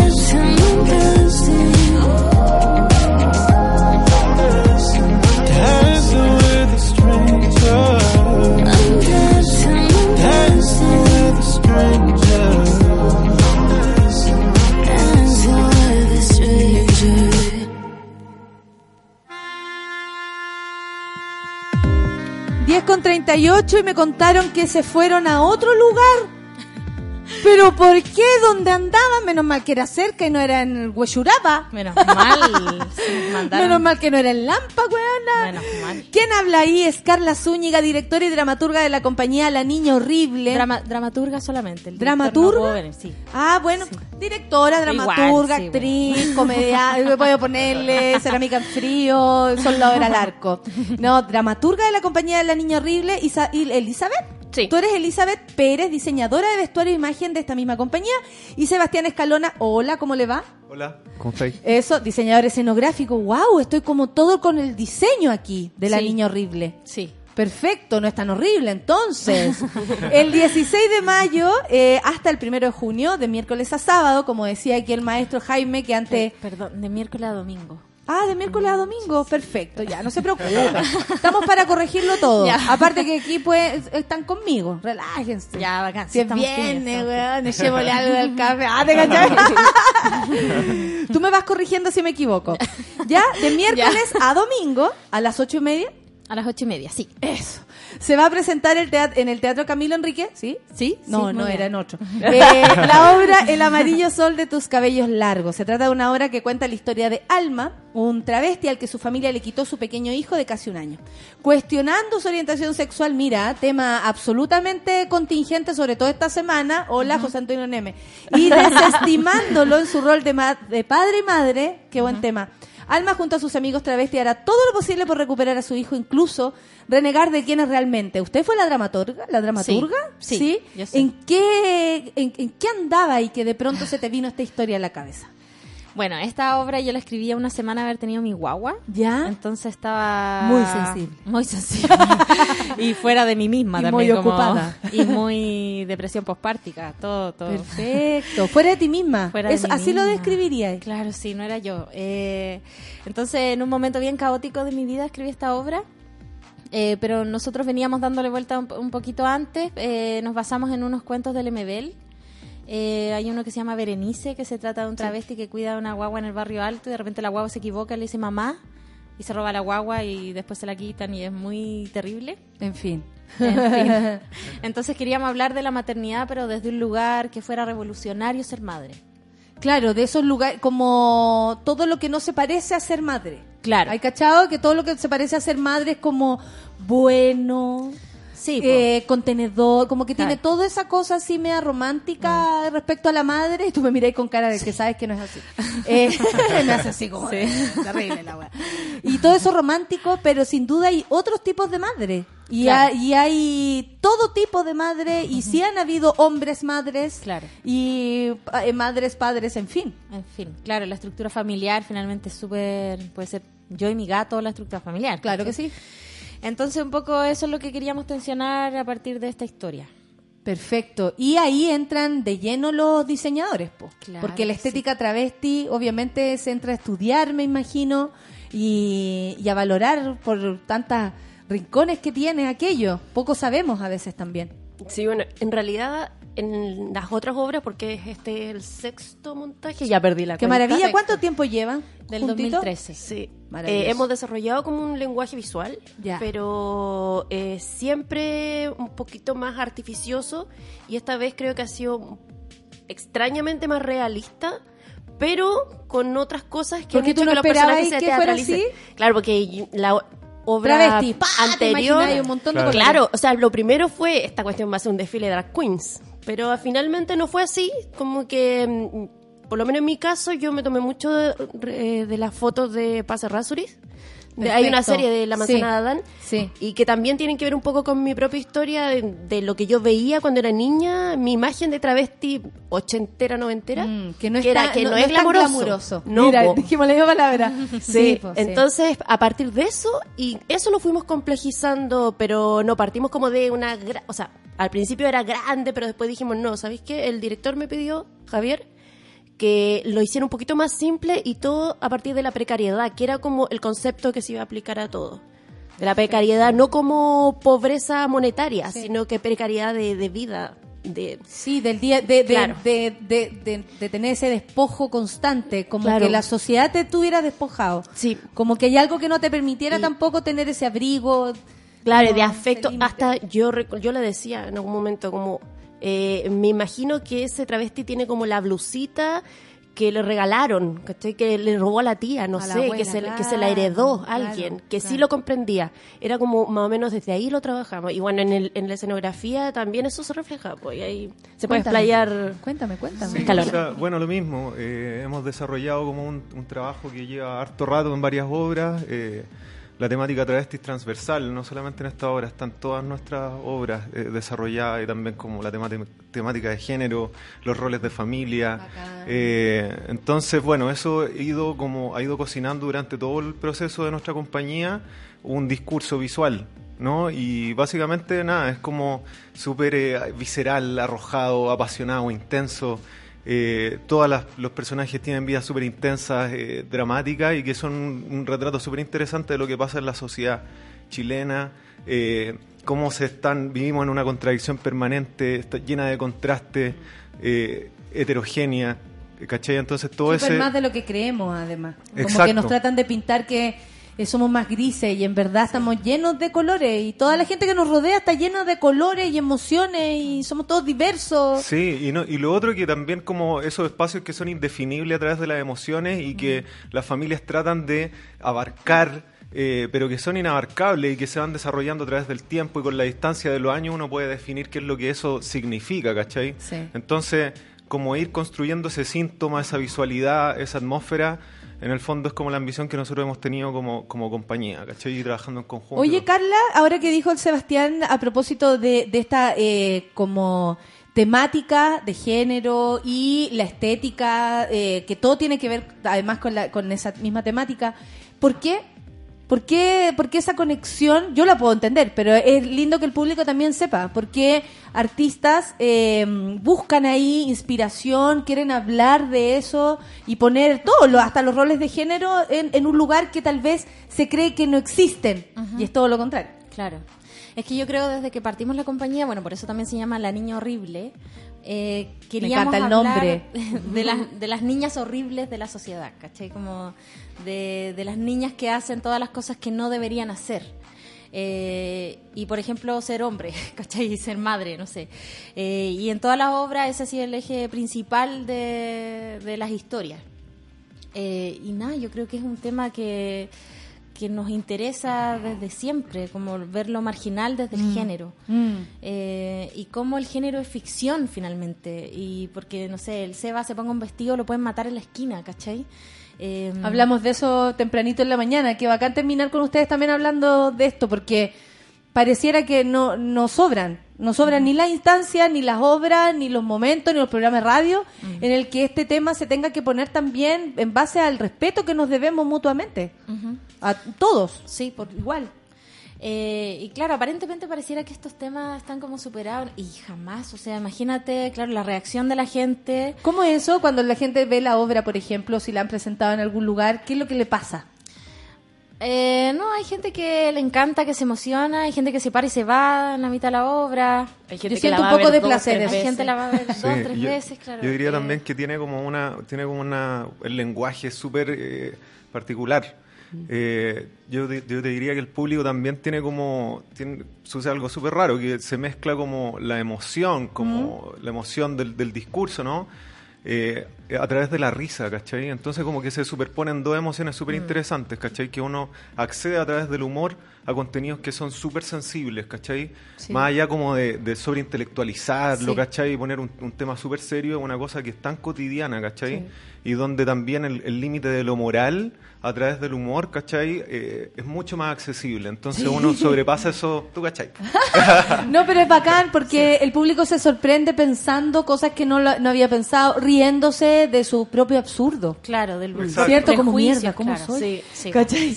Mierda, yo pienso así. Sí. O, o tengo a alguien demasiado cercano que también lo cree. Claro.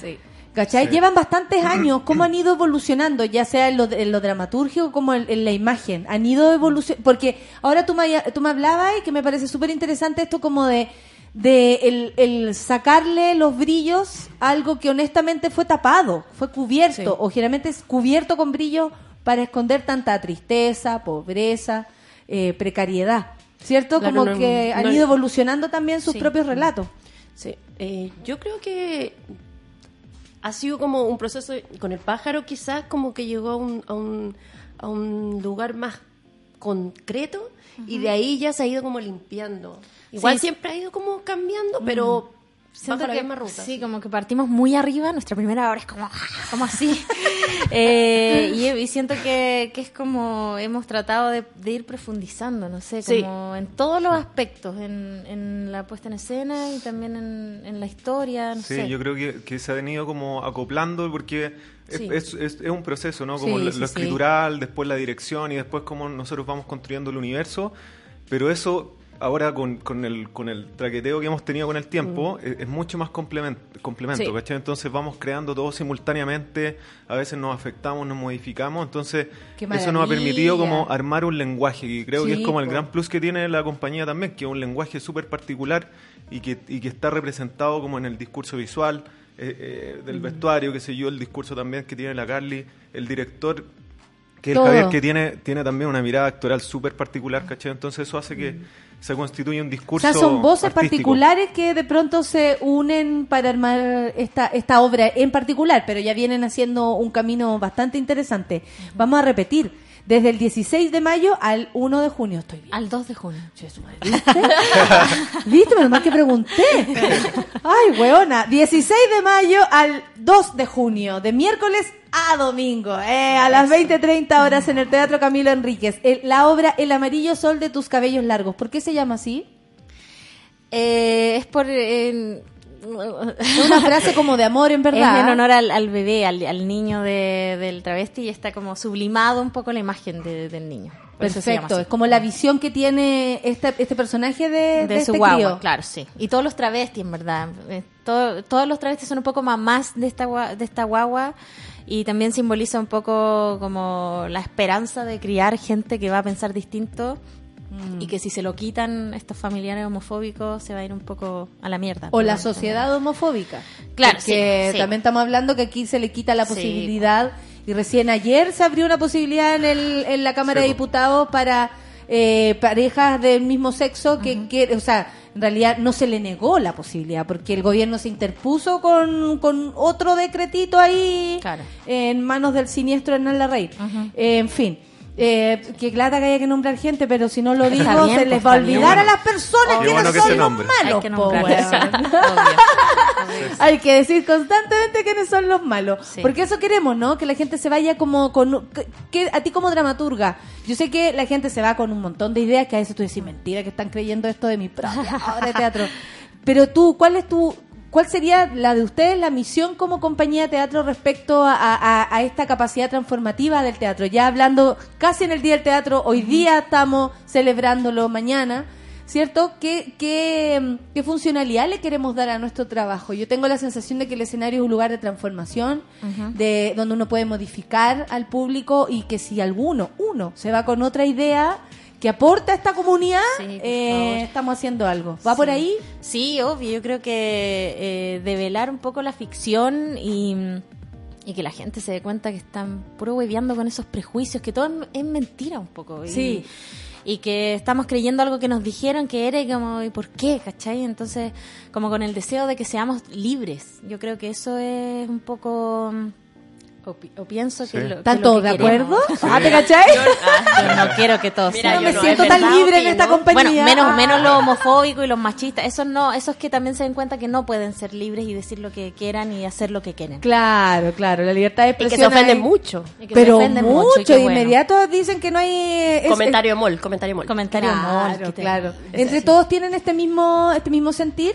Sí, ¿Sí? sí, Yo, yo comparto con... Sí, todo el rato. O O sea, el, teatro, eh, el teatro es tiene- del diseño, además. Sí, el teatro ti- loco. Tiene, tiene, tiene como esa capacidad, ¿no? Como es un, es un ejercicio de autoobservación igual, ¿cachai? Lo que pasa ahí, en esa intimidad igual es un, es un ejercicio súper reflexivo donde estáis 100% interpelado y interpeláis también tu- tus parámetros éticos, morales, ¿cachai? Y eso es lo que nosotros tenemos que, en ese espacio nosotros trabajamos, ¿cachai? Y también trabajamos con nosotros mismos porque es una cosa móvil, Sí. dinámica, Sí. ¿cachai? Todos los días nos pasan diferentes Sí, o sea, en, este, en esta compañía particularmente, el equipo que está atrás eh, está súper como afiatado en una sola idea. Si nosotros no estuviéramos de acuerdo, nos estaríamos traicionando nosotros mismos. Exacto. O sea, no- Oye, no, no se puede de otra forma. ¿alguna página donde comprar las entradas? ¿Algún lugar donde ir a comprar las entradas? Eh, si no, eh, por favor, eh, Eh, yo creo que la- inmediato los WhatsApp.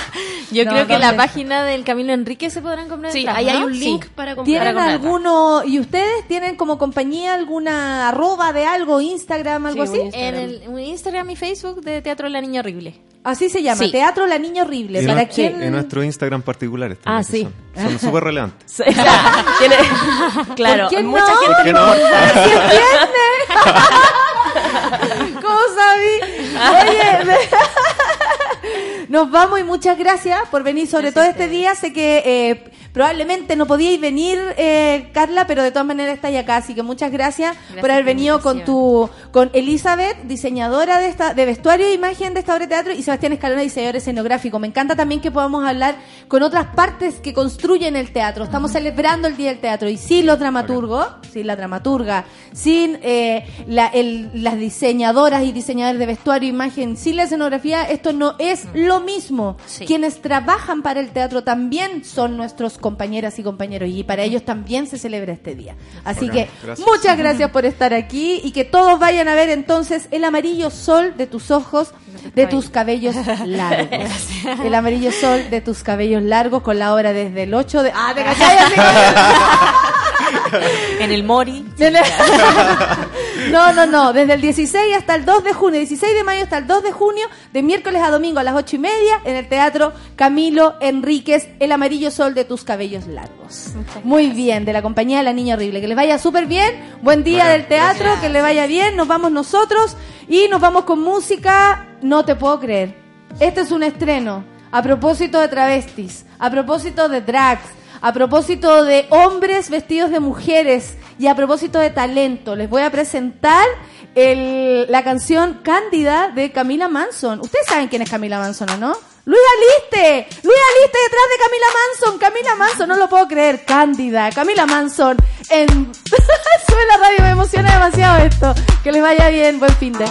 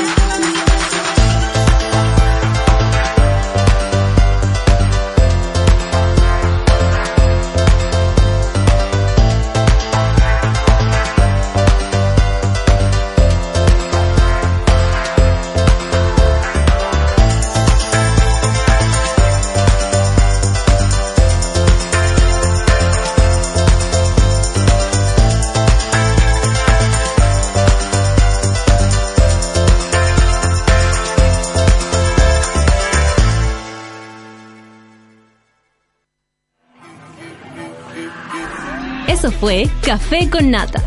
Gracias por ser parte de esta comunidad y hacer de Mordor un lugar más apacible. Natalia Valdebenito te espera de lunes a viernes a partir de las 9 de la mañana en el matinal más piteado de Chile. Solo en Sube la Radio. Y en otra sintonía.